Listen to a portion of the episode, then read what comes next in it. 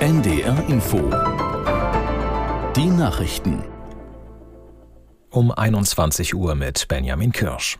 Der Bundestag hat heute das Energieeffizienzgesetz beschlossen. Bei dem Gesetz geht es unter anderem um eine Energiesparpflicht für öffentliche Einrichtungen, aber auch Firmen. Aus Berlin Jan Zimmermann mit den Einzelheiten. Unternehmen, Rechenzentren und Behörden werden künftig zum Energiesparen verpflichtet. Das Ziel ist, bis 2030 soll der Energieverbrauch in Deutschland um mehr als 26 Prozent runter im Vergleich zum Jahr 2008. Für die Ampelparteien ist das Gesetz ein wichtiger Schritt, um Energie dauerhaft einzusparen und das sei auch wichtig für den Klimaschutz. CDU und CSU sehen das ganz anders. Die Unternehmen würden unnötig zusätzlich belastet, vor allem die energieintensiven Betriebe.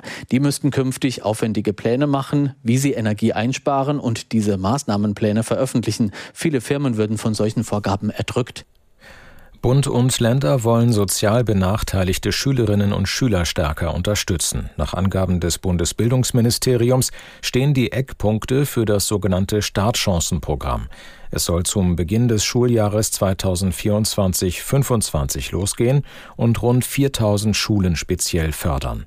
Der Bund will den Ländern dafür zehn Jahre lang jährlich eine Milliarde Euro zur Verfügung stellen. Die Länder wollen Mittel in gleicher Höhe dazugeben. Die EU bringt humanitäre Hilfe für die von Kampfhandlungen betroffene Bevölkerung in Bergkarabach auf den Weg. Die Unterstützung in Höhe von 500.000 Euro erfolge zusätzlich zu den 1,17 Millionen Euro, die seit Jahresbeginn für die Krisenregion in Aserbaidschan bereitgestellt worden seien, teilte die EU-Kommission mit. Sie forderte alle Konfliktparteien auf, Hilfsorganisationen ungehinderten und sofortigen Zugang zu gewähren. Die EU begründete die Akuthilfe damit, dass infolge der jüngsten Militärgewalt tausende Menschen vertrieben worden seien.